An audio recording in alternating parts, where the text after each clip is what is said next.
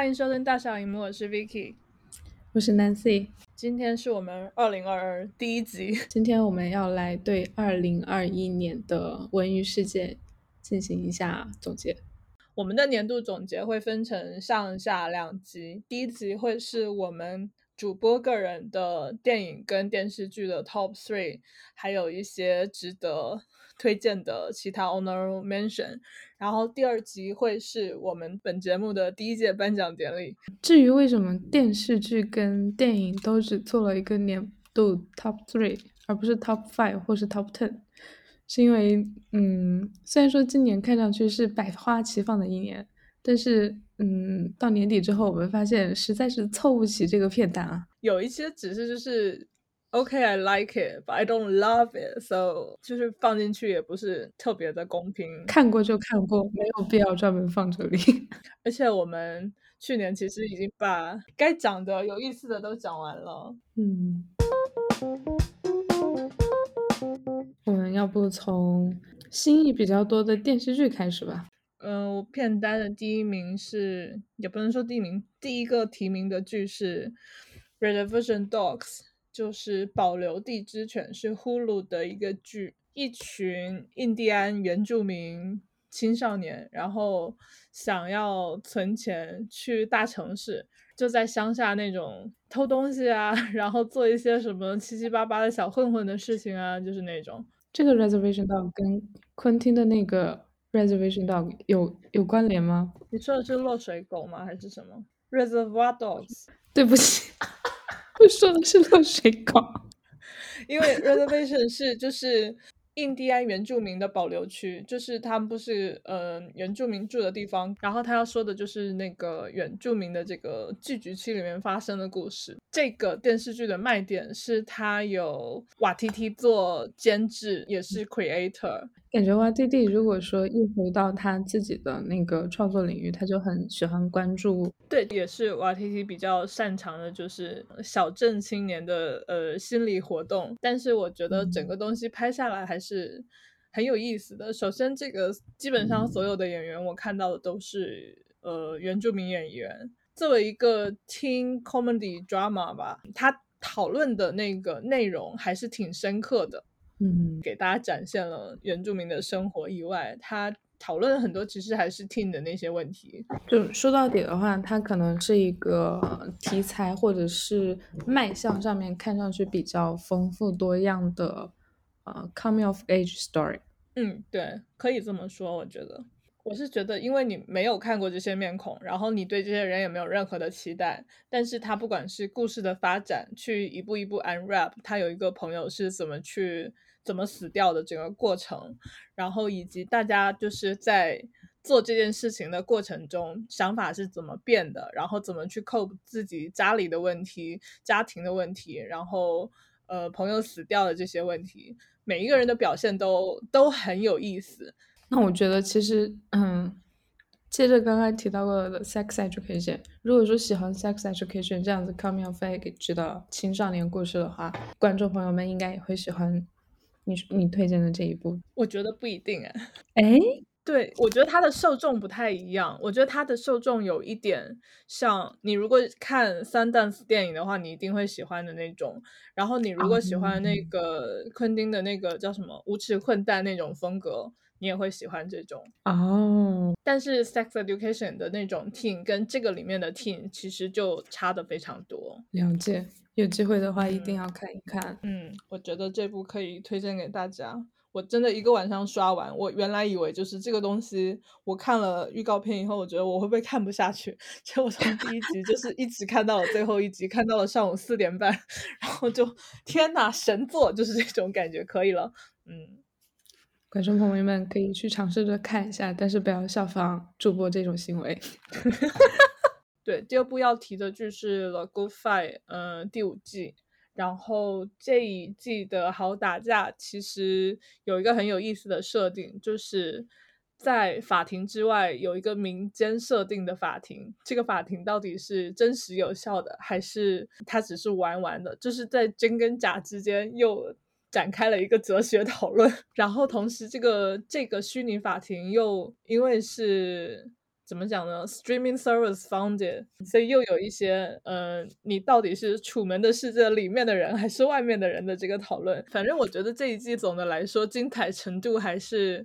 蛮有意思的，就是至少脱离了上一季那种就是整篇都在讲政治背景的事情，更多的回到了就是你对于你的 moral standard 的讨论，然后你对于法治这个东西的讨论上面来。我突然也不知道该怎么接了。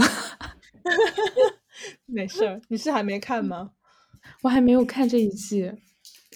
嗯，就 Oh my God，so many things。这季最大的损失是已经没有卢卡了嘛？嗯，但是现在看起来，其实有没有没有关系，因为他们又走出了新的一条线。那这条线可以 hold 多久？我感觉也是说不清楚，因为其实这一季应该是把这个线就写死了，有点像一个限定限定的一季。那下一季要怎么发展，其实也也蛮神奇的。我倒一直是嗯，对于呃《The Good Fight》和《The Good Wife》系列的主创金夫妇的呃创意和呃写作能力是从来都不怀疑的，因为之前《好老婆》《好老婆》时期男主死了，也没有影响整个剧集的精彩程度，甚至不得不说，男主死后的呃后面的那一季是。在我看来，就是可能是后半段最精彩的一集。嗯，我是觉得就是男主死了以后，唯一影响的是呃好老婆的那条感情线，但是其他的精彩程度其实没有影响很多。我觉得这个就已经很难得了。让我们期待一下第六季主创还会给我们带来怎样的惊喜和突破。嗯哼，第三部要提到的就是《Dave 说唱王戴夫》的第二季。第一季主要的目标是说。我要去成为一个 rapper，然后第二季的话，更多的是我成为 rapper，我拿到了这个唱片公司的经济这些乱七八糟东西以后，我写不出歌来了，我有职业危机了，我他妈怎么办？然后这一季有一些地方的处理跟一些写作，其实可以让你想到，就是像什么黑镜啊，然后 Atlantic 啊这些东西，就比较深一点的，对于自己就是本身生活的。跟内心的这种讨论，但是他又恰到好处的给他保留在了一个足够肤浅的程度，让大部分人都能理解。足够肤浅的程度。嗯，像他第一集是说，哦，我去韩国拍 MV，然后就有一些 cultural shock 的东西，我他就会去。模仿，比如说像《江南 Style》一样那种特别土、特别傻逼的东西，然后去做一些很 offensive 的事情，比如说在韩国的那个飞大麻会被抓是违法的。我觉得他整个的平衡程度，就是他想要在无厘头跟走深度之间是找到了一个比较好的平衡。他既不会给你完全完全一个 diving，一个就是非常悲伤的基调，但是他也不会变成就是。完全肤浅的无厘头，他是在这中间找到了一个很好的平衡。嗯，还有一集是他在小软件上刷到了 Doja Cat，然后两个人开始聊天。然后那一集就是他的一天，就是他陪爸爸妈妈呃在逛街的时候，然后又要跟 Doja Cat，然后聊说我们一会儿要去哪里。然后他很多东西是用短信的方式就是表现出来的嘛。那像短信这种就是大家已经写烂了的电视形式，他还是能够。嗯，首先找到很好的突破点，就是你在等的时候你在干什么？你正好在忙的时候，另外一个人不回你的话，你的 心理活动是什么样的？这些东西写出来就真的很有意思。我觉得你刚刚说的那一点特别难得，这样子肤浅的表现，其实在今年就是主创自我创作式的喜剧里面特别难见。因为嗯，往前十年说的话，有路易 C.K 做的路易，然后以及他的 partner。Palma 做的 Better Things 这些剧集的话，都是以他们自己个人为原型，或者是直接就是他们在演自己。然后我们就会发现，这些剧集虽然说是喜剧，但是它的重点是 focus on their miserable life，然后那个着重讲他们的苦楚，着重的对于他们的内心进行挖掘、进行挣扎。然后这样子的一种呃自我描述、自我救赎以及自我解构，在呃，在最近几年新出来的一些年轻喜剧人的那个，就是年轻喜剧人写自己的呃 comedy 里面也是很常见的，包括我们嗯去年上半年看到过的 May Martin 的什么 Feel Good，然后或者是反正就是 anyway，就是好像大家喜剧人在写在写自己做主演的喜剧的时候，最终都逃不了这种等我、自我、真我的一些纠葛。就是在这样子的一个大环境之下，Dave 这样一部剧就会显得 非常珍贵。它其实就是内核的东西是一样的，但是我觉得它的表现，它它厉害的地方是在于它的表现形式。因为 Lil Dicky 这个人，或者说 Dave 这个人，他的本职工作不是呃 comedian，他一直把自己定位成我是一个搞笑的 rapper，但是我的本职是 rapper，所以他在呈现这些视觉、呈现这个故事上的时候，更多是从我要去讲一个故事，我要怎么拍的这个程度去讲，我不会单纯的像其他的喜剧人一样，我把我把更多的精力放在我的。文本跟我的内心探索上面，而且我看第二季的那个 writing credit 上，我觉得他也给就蛮让体写手很蛮多的机会的，我觉得挺好，不错不错，共同富裕，共同富裕，真的。我的片单相当于是今年嗯 pop culture 国民盛宴集大成，来，第一部是嗯二零二一年年初 BBC 的开年大剧。叫做《毒蛇》，然后是改编自真实事件，讲的是上世纪七十年代一个心狠手辣的，呃，心狠手辣的跨国多血统背景的一个呃犯罪精英，然后如何在泰国，如何在东南亚地区进行非常嚣张的犯罪行为。然后大家有机会的话可以去看一下，女主是 Jenna Coleman。然后我觉得这是她可能是从影生涯以来比较突破性的一次表现。终于没有再演花瓶了吗？对，终于没有再演花瓶了。她同样也演的是一个心狠手辣的讲法语的风情万种的女人。就是之前是 Doctor Who 粉丝的各位观众朋友们，也可以去看一下 Jenna Coleman 这一次的比较突破性的表现。可以可以。我的 TV Top Five 的第二名呢是。我们之前曾经做过专题的《Sex Education》第三季，因为这一季在我看来的话是比较，嗯，比较有成长、比较有突破的一季。很多电视剧可能会在第二季、第三季的时候就进入了疲软期，但是《Sex Education》的话，在第三季的时候，嗯，找到了更合适的、更属于自己的一个道路。我也很期待它接下来下一季的表现。嗯，对，这一季其实我也觉得。整体的表现，不管是什么，都是属于这三季里面，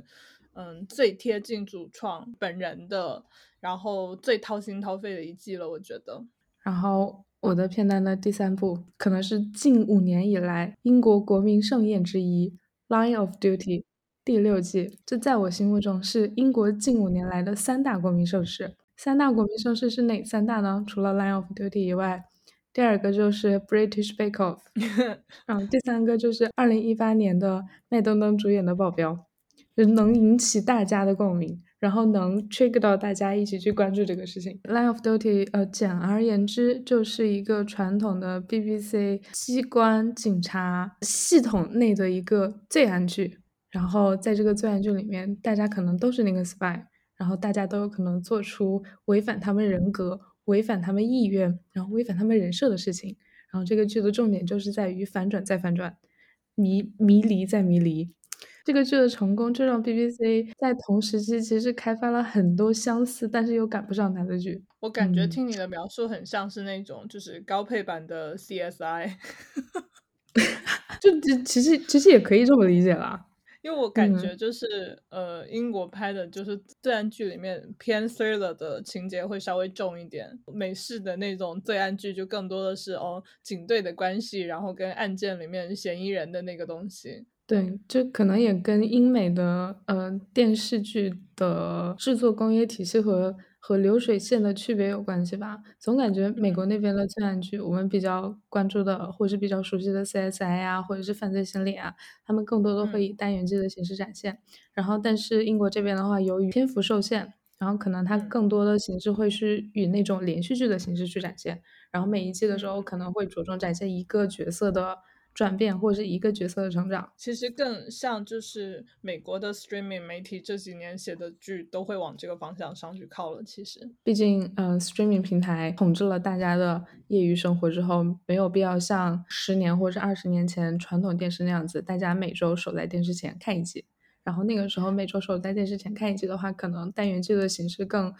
更容易获得观众们的青睐。但现在的话，大家直接在流媒体平台上面一下子可以并着完，可能更流畅的故事线会更容易让观众倾向于去一次性看完。而且我觉得，就是这些大概十年前、十五年前拍的这种罪案剧，就我说的是美剧，就不是英剧哦，因为它那个 run 的时间还挺长的，一般都是至少五到八季这样子，有一些都拍了十几季嘛。其实就特别适合现在老年人的日间娱乐生活。你知道，就是像像 Sky，然后会出一些什么 Atlanta 之类的那种电视台，就是专门给那种在家没事干的老人，然后他们又不知道怎么用 streaming service，然后可能那个电视台同一天上午八点到晚上十二点都在放同一个那个 CSI，它就是一直放，那就是老年人的 binging 频道，没有想到吧？没有想到。然后就是，如果现在有正在收听本节目的 CSI 或者是 NCIS 或者是呃犯罪心理的年轻观众，请不要，请不要感到被冒犯。对啊，就是你们的老年生活已经有着落了，因为这是就是已经在实施的事情。嗯，Anyway，然后我的 TV Top Five 的第四名呢是 Bor Burnham 去年上半年在网飞出的一个呃专题 Special，叫做 Inside。然后这一个主题是他在疫情期间居家创作的一个主题，呃，相信大家肯定或多或少通过直接或者间接的方式都了解到了这一次 special 里面的一些非常怎么说呢，脍炙人口的歌曲，包括什么，我们是 Instagram。或者是 Jeffrey Bezos 啊，这种歌，这也在我的 Comedy Special 的年度最佳，我只给了这一个奖。今年，嗯，Comedy Special 里面很多那种说教性的，就是说说教型的 Special 出来，然后 b o 的这一个，嗯，单口 Special 就和说教型的那些节目形成了非常鲜明的对比和反差。其实也是因为疫情的一整年，然后大部分的 comedy 没有办法进行 tour。BO 的这个，其实它的 special 片名取的就还蛮精妙的，Inside。因为大部分的传统意义上的 special，大部分都需要跟。嗯，观众互动，然后跟观众磨合，经过了这样子的磨合和演练，我们才能看到最终的成果。然后，但是 BO 的这个呢，应该就是他，嗯，在疫情期间居家独立创作的。通过这个单口，其实除了我们对于他啊疫情期间的创作模式得到了一个全新的认识，我们也对他自己本身啊疫情期间的一些思考、一一些反思得到了认识。我还蛮喜欢的，就是看完之后觉得其他的 comedian。在遇到了像二零二零年这种创作困境的时候，其实应该就是集思广益，多去寻求一些新的道路。嗯，对，我觉得其实这就是也是就是美式嗯 stand up 的一个困境吧，因为美式的 stand up 有他自己的那个 stigma 跟一些那个框条条框框在那边，但是 Bo 其实是作为一开始就不是非常。标准的 stand up 进入这个圈子的，他一开始是在 YouTube 跟 Vine 上传自己唱的小歪歌红起来的，然后是 Comedy Central 给了他这个机会去做一些什么开发他自己的剧啊，什么乱七八糟的事情。简而言之，就是拍 MV 怎么了？拍 MV 也能做成一个 special。对，其实我觉得这个专场最好的地方就在于。够能够用到他最开始成名初期，然后最熟悉的那些创作方式。就比如说，他一开始录 YouTube 跟发那些小视频的时候，他的表演的对象其实是摄像头，而不是现场的观众。你表演给摄像头跟表演给现场的观众最大的区别在于。如果你表演是给摄像头，你的观众，你的 feedback 其实是来源于你自己，你对这个 take 满意不满意，你对这样的 delivery 满意不满意。但是你给现场观众表演的时候，更多的是看现场即兴的反应来做调整。那其实 Bo 不是一个很适合去做现场调整的人，因为他的这个框架还铺的蛮开的，而且他之前自己也说了很多次，就是。每次现场有 hustler，然后在他表演一半的时候打断，除了他会很不爽这件事情以外，他自己还会陷入很焦虑的状况。所以这个专场其实，嗯，是在他原来最基础的那个做 YouTube 的那种 mindset 的状况下。又加入了他这几年就是在做导演的过程中学到的一些七七八八的东西，以及他上一个专场 Make Happy 在做舞台的时候加强他表演的这种方式，然后最后变成了这样的一个合体。所以对我来说，这个专场可能是最能表现他的个人风格的一个专场。嗯，而且我觉得，嗯，我刚刚忘了提一点，嗯，大概两三年前的时候，他作为导演拍了一部电影，叫做。八年级 Eighth Grade，然后我觉得那一部那部电影其实也是对一个呃非主流的呃青少年学生比较孤独的内心和生活的一个探索。然后我觉得，嗯，他拍那部电影获得的收获和成长都在这一次 Special 里面得到了体现。对，而且就是有一些人不知道，但是这个我可以再提一下，Chris Rock 上一个 Netflix Special。呃，Tempering 也是他导演啊 啊！天哪！所以我觉得其实没有办法让其他的就是所谓的美式喜剧演员去尝试他做的事情，因为他做的事情的确比较宽泛一点，跟所谓的你想要去追求就是纯嗯脱口秀成功，像 Daniel Sloss 那种完全不是一个路子的。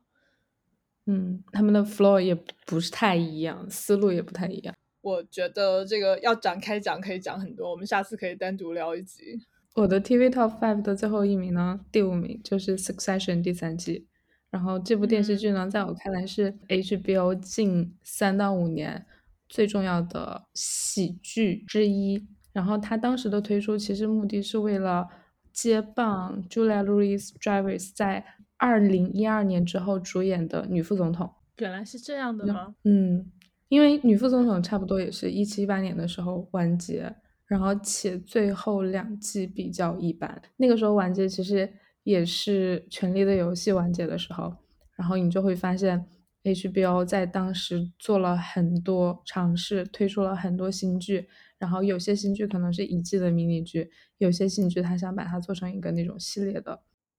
我会觉得，因为我看 VIP 的时候，我能明显的体体会到那个，呃，comedy 的那个 sense 在那边。但是我看 Succession 的时候，我觉得他 comedy 的那个 sense 没有那么重，所以我其实看的特别难受，我至今还没有看下去。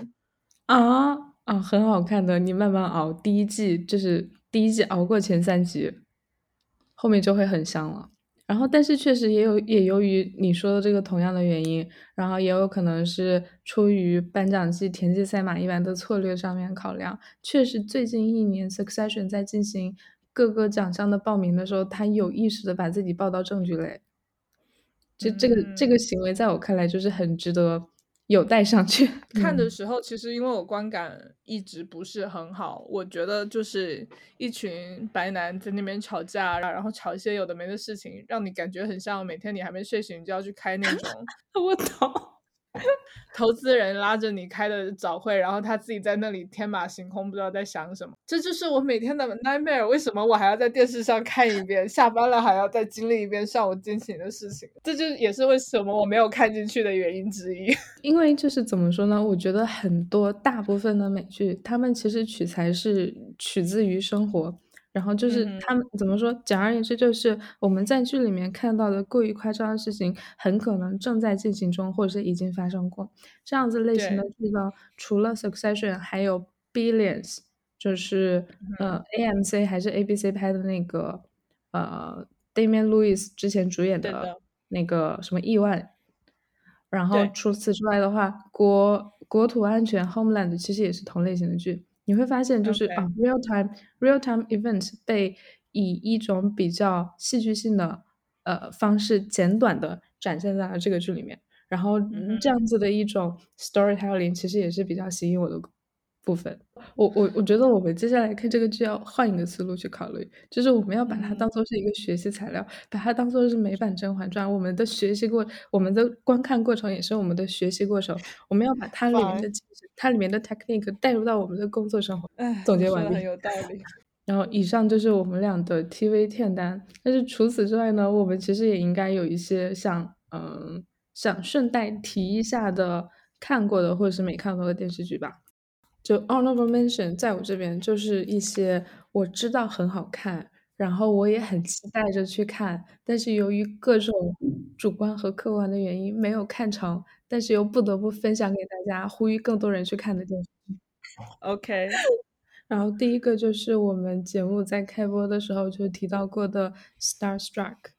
啊和《We Are Ladybirds》，大家有兴趣的话可以顺着我们这一期 show notes 里的链接去听一下我们之前对这两部剧的介绍。Star Trek，呃，第二季过两天就要开播了，所以呃，可以等着第二季完了以后，大家再一口气 binge。嗯，第三个呢是今年暑假 HBO 的热门剧，叫做《白莲花度假村》，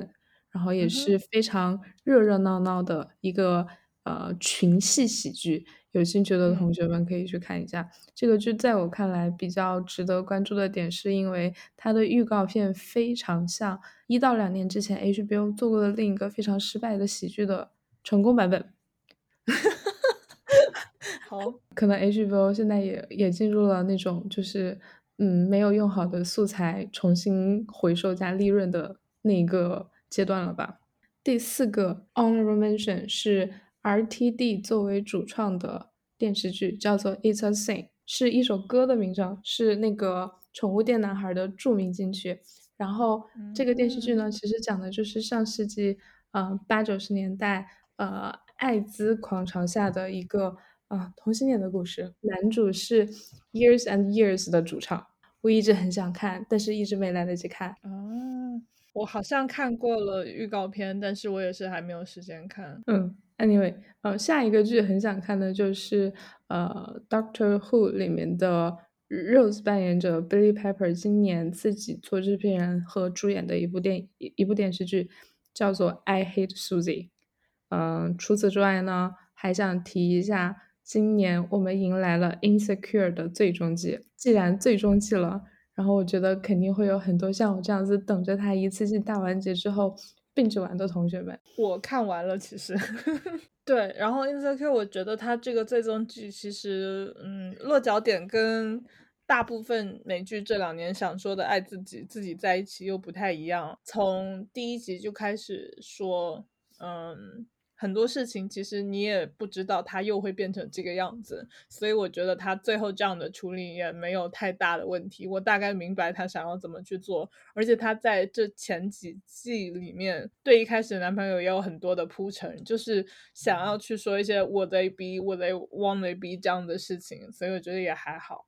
然后最后想提的呢，就是今年年中的时候，网飞推出的一个限定剧，叫做《Made》，是一个年轻的未婚妈妈的故事，一直出现在我首页，一直没有时间看。但是我知道这好片很多，然后演员大家表现都不错。然后至于为什么没有看呢？在在此要点名批评一下网飞，今年上线了宋飞全集，宋飞一共九季啊，同学们，就真的整个宋飞就把我今年二零二二零二一一整年给给绑架了，给打包了，身不由己。我想看还没有看的剧，其实好像只有一两个吧。一个是我想看那个 AD Brand 的那个 Shrill，就是也是呼噜的一个剧，然后今年拍到第三季了。这个属于我每年都是想看的，然后每年 最后都没有看上。对，还有你说的那个白莲花度假村，其实我也是想看的，就是也是还没有空看。除此之外，我觉得还有两部剧是呃值得提的，但是没有好到可以进入我的 top three 这样子。一部是呃 Very British Scandal，就是他那个英国式丑闻的第二季。我对这部剧的喜爱跟我对 Sex Education 第三季差不多，就是我觉得整个制作非常精良，然后写的也非常好。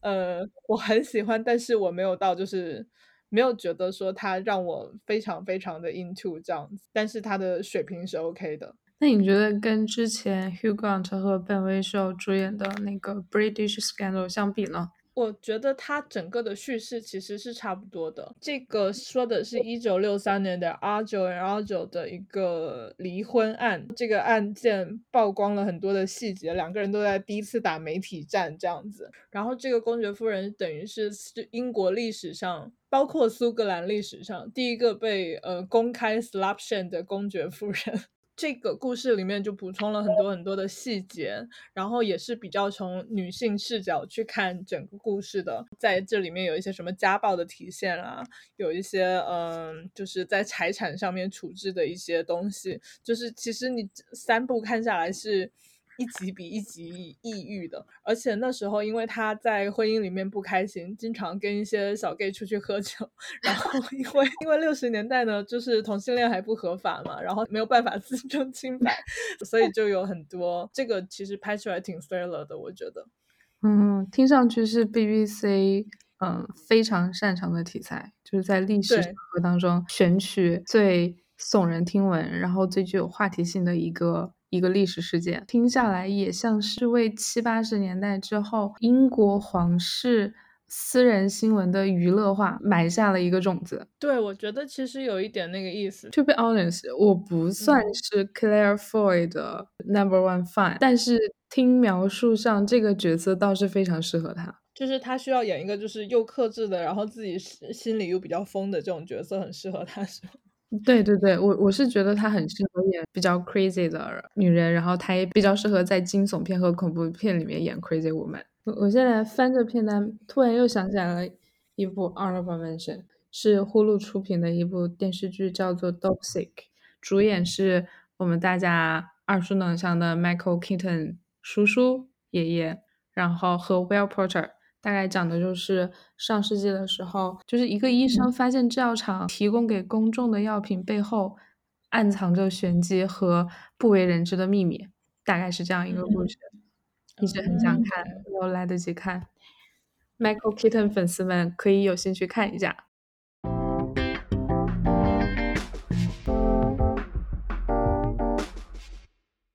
那说完电视剧，我们就可以说一说我们今年电影的 top three。但是今年的电影的 top three 的确有一点，嗯，差强人意。往年的话，就是好歹好说歹说也能凑一个 top five、top top ten。今年是真的着实挑不出来。且现在颁奖季电影，我们主播二人都还没有看完，有一些资源到现在都还没有流出来的情况下，我们今天的片单呢就。不着重去讲颁奖季的电影里面有哪些好看，对，今还是讲二零二一年有什么值得看的欧美电影。虽然就是经历了两个半月都没有什么好电影看，每次都觉得哦有大片出来了要去电影院看，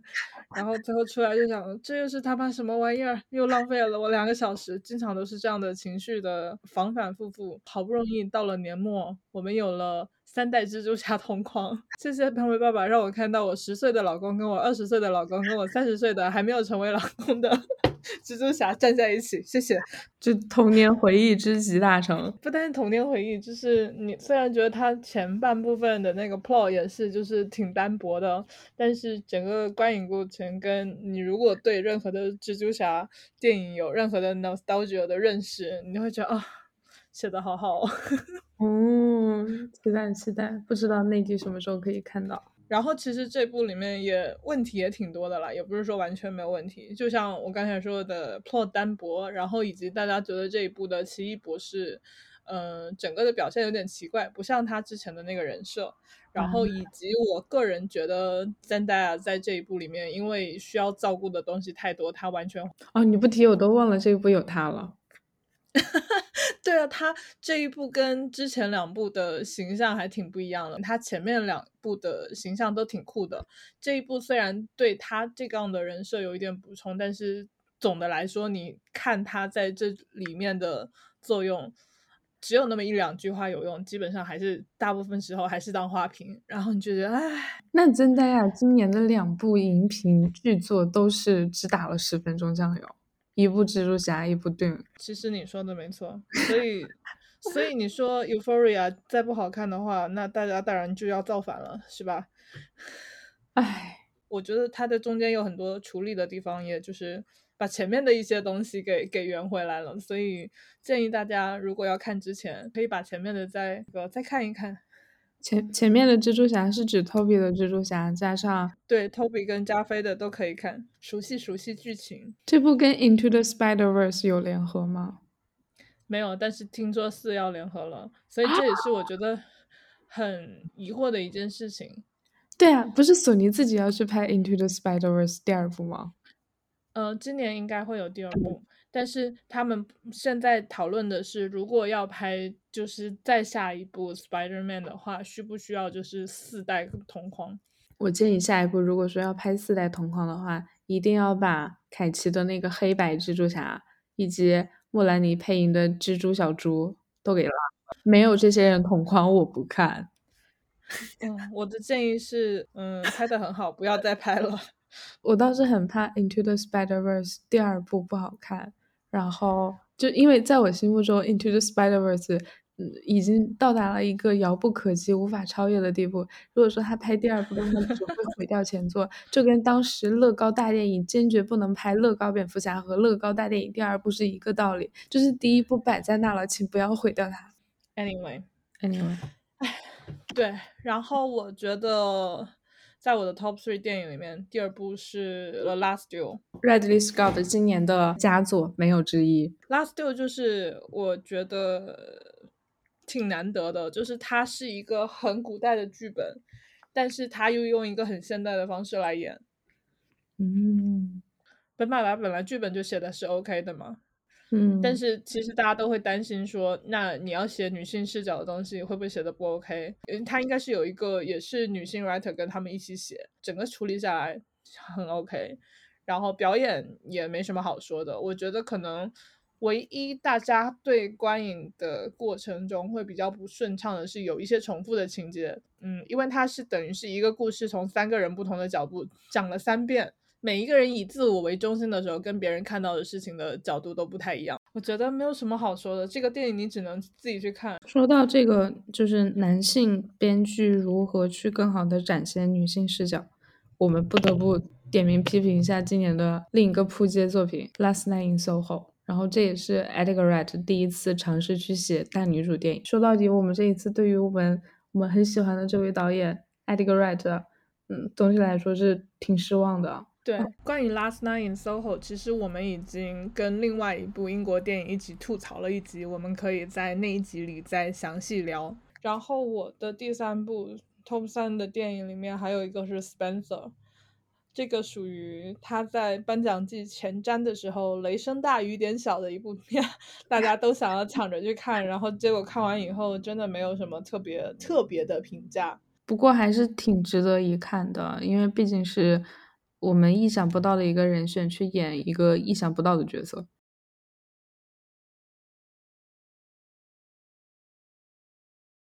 我觉得他这个片子里面，虽然就是有很多东西，大家会觉得，我看到大部分评价是觉得他演的过于夸张，或者是他这个等于是翻来覆去的在讲同一件事情，因为他是把一个周末的自己的情绪的起伏的放大的展现。对我来说，我的观影体验还蛮神奇的，就是我对这部片原来没有太大的期待，但是我。大概看到一个小时以后，然后就完全能够带进去这样子的非常窒息的一个环境吧，就可能跟那时候的心态也有关系，就蛮可怕的。就是你出来以后，觉得整个人就就是不是自己的了。嗯，我也是记得你给我的忠告，就是说神经紧绷、情绪焦虑的时候，不要去看这部电影，容易被带入到那样一个 zone 里面去。这样子情绪上的情绪上的精准拿捏和掌握。其实也值得大家一看。我觉得还有一个挺特别的，就是这位导演，他是一位智利导演，然后他可能在欧洲跟南美做的东西比较多，他不是主流的好莱坞叙事，所以很多人不太习惯这样的东西，或者是对这样的东西觉得会不会太颁奖季啊，或者太那个小众。但是其实我觉得他整个的叙事还是挺怎么想呢？还是电影界蛮主流的一个方式，但是他自己的个人风格还是挺明显的。如果之前看过 Jackie 什么，就会知道他很喜欢用这种长镜头，然后对着你，对着女主人，然后去拍这样的东西。然后在这一个电影里面也有很多这样的东西。哎，我之前问过你们呀，我也不记得我们之前播客有没有提到过。你觉得探探演的怎么样？我觉得还好，就是还好。OK。就是我没有觉得是我没有见过的，他没有展现出来这种演出，不是像吉米欧阳突然给你演一个很温情的东西，说哎，好像没有看过他演这一方面，就是他演的这些东西，这些焦虑的情绪，这些 depressed 的情绪，你在以前他所有的不管是比较 edge 的还是比较主流的片子里面，你都看过他这样的表演。甚至在《暮光之城》里面，我们也看到过类似的表演。对，对，所以我觉得对他本人来说，就是嗯，并不是说他有多大的突破，或者他能够凭着这个东西去拿到女主角，但是还是值得稍微看一下下，就是看 Spencer 好过看 House of Gucci。哦，是这样，没有错。嗯，接下来就进入到我去年的电影 Top Three。嗯，排名不分先后，但是的确也是绞尽脑汁才拍出来的。综上，呃，我挑出来的三部电影分别如下：第一部是我们忠实的、钟爱的尼克拉斯·凯奇叔叔主演的一部新片，叫做《Pig》。它其实说的就是一个人如何去，嗯，处理他对死亡的反思，以及他对死亡的探索。然后，只不过这样子的一个反思和探索之路是通过他去找他丢失的一只小猪开始的，我觉得还蛮值得一看的。然后除此之外的话呢，凯奇叔叔虽然说每年都是以嗯四到五部的烂片的频率向外输出，但是他在过去的三到五年之内，其实还是演了一些比较值得大家关注和期待的电影。然后在此我也同步给大家，大家有时间的话也可以去看一下。第一部的话就是。今年的这一部《Pig》，第二部的话呢，就是我之前提到过的《Into the Spider-Verse》，凯奇叔叔在里面配音了其中一代蜘蛛侠。第三部的话，就是也是二零一八年还是二零一七年左右的一部，嗯，恐怖片、惊悚片，叫做《Mandy》，大概就是这样一些推荐。然后我的片单第二部是今年年中上映的。The Green Knight 是我们本节目钟爱的最美黄男 Dave Patel 主演的一个英国故事的呃现代新编，导演是之前跟 A24 进行过长期合作的一部导一个导演，他的上一部大家比较熟悉的电影应该是叫做《鬼故事》A Ghost Story，然后从这其实可以看到，可以发现。这个导演的话是很擅长这种比较阴郁的，然后循序渐进的风格。然后你要说这部电影有有有有什么特别特别出彩到可以让大家呃眼前一亮的地方呢？其实也还好，就但是它是属于一个嗯七十五分到八十二分区间之间的电影，然后再加上男主 Dave Patel 在这个电影里面展现了他比较古典学院演技的一面。所以我觉得，大家有兴趣可以去看一下。然后我的片单的第三部呢，《Bernadette》，嗯，中文名应该是圣母，讲的是上世纪一个修道院内的故事。然后有一个叫做 Bernadette 的圣女，号称自己受到了上帝的上帝的宽恕，上帝的显灵。然后她自称自己是上帝在在人间的那个传声筒。然后你在她身上看到了很多圣光展现的时刻。除此之外呢，Bernadette 她。借着自己被圣光附体，做出了很多令人发指、丧心病狂的事情。然后他的故事里面呢，涉及到了权力的斗争，涉及到了爱欲上的斗争。总的来说，是一个非常精彩的故事。然后，By the way，Bernadette 好像是历史上面第一个得到详细记载的，嗯，出自修道院的女同性恋角色。然后，且她是一个历史上面真实存在过的一个角色。而且那个，因为他对天主教堂的这种描写嘛，这个电影还在新加坡被禁了。啊，Really？天呐，嗯，可能有些地方会比较露骨，然后有些地方是对于宗教和人性的挑衅。OK。然后除此之外的话呢，嗯，和电视剧一样，有很多我想看但是还没有来得及看的电影，想跟大家一起稍微点一下。第一个就是今年颁奖季电影里面的翘楚《Belfast》，嗯，是他的导演 Kenneth Branagh，呃，呕心沥血的一个作品，讲述了他小时候自己在北爱尔兰贝尔法斯特的故事。然后 Branagh 也是我自己很喜欢的一个导演 slash 演员，所以看到他今年就是可以把自己埋藏在内心五六十年的故事，然后讲出来，且获得广泛的观众的热爱，这个事情就是怎么说呢，还蛮窝心的。今年还有一部黑人群戏的西部片引起了我的注意，叫做《The Harder They Fall》。主演是我们大家都很喜欢的黑男神帅叔叔 Idris Elba。黑人作为群戏主演去出演西部片，然后除了之前昆汀拍过的那些 Jungle 啊，或者是呃 The Hateful Eight 啊，应该就没有其他人去再拍同类型的题材了。所以我觉得，嗯，也是可以值得去值得去看一下这部片子到底是在做什么。嗯，而且这部片子有我们的 Lucky's 老公。啊，对对对，还有 《Atlanta》里面漂亮姐姐咋自己，就总的来说就是黑人老中青三代的俊男靓女们齐聚一堂。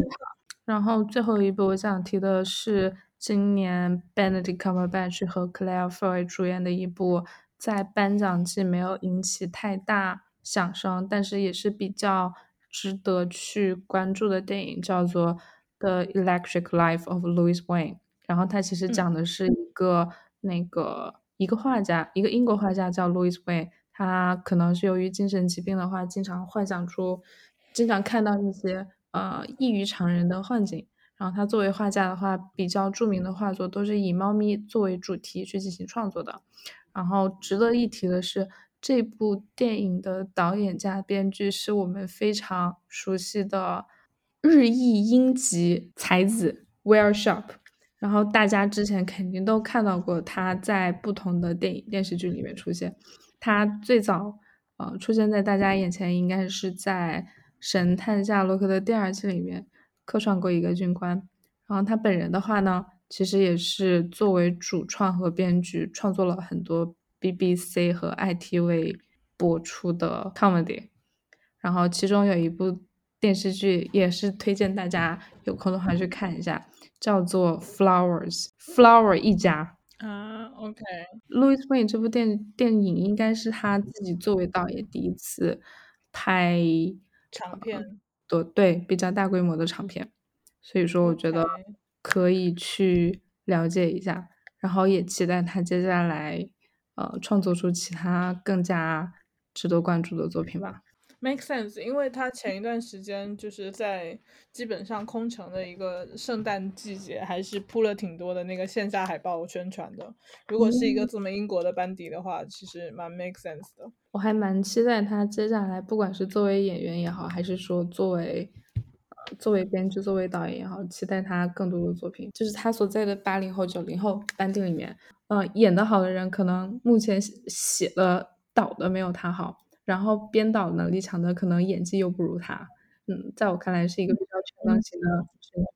说不定他就是接下来一代的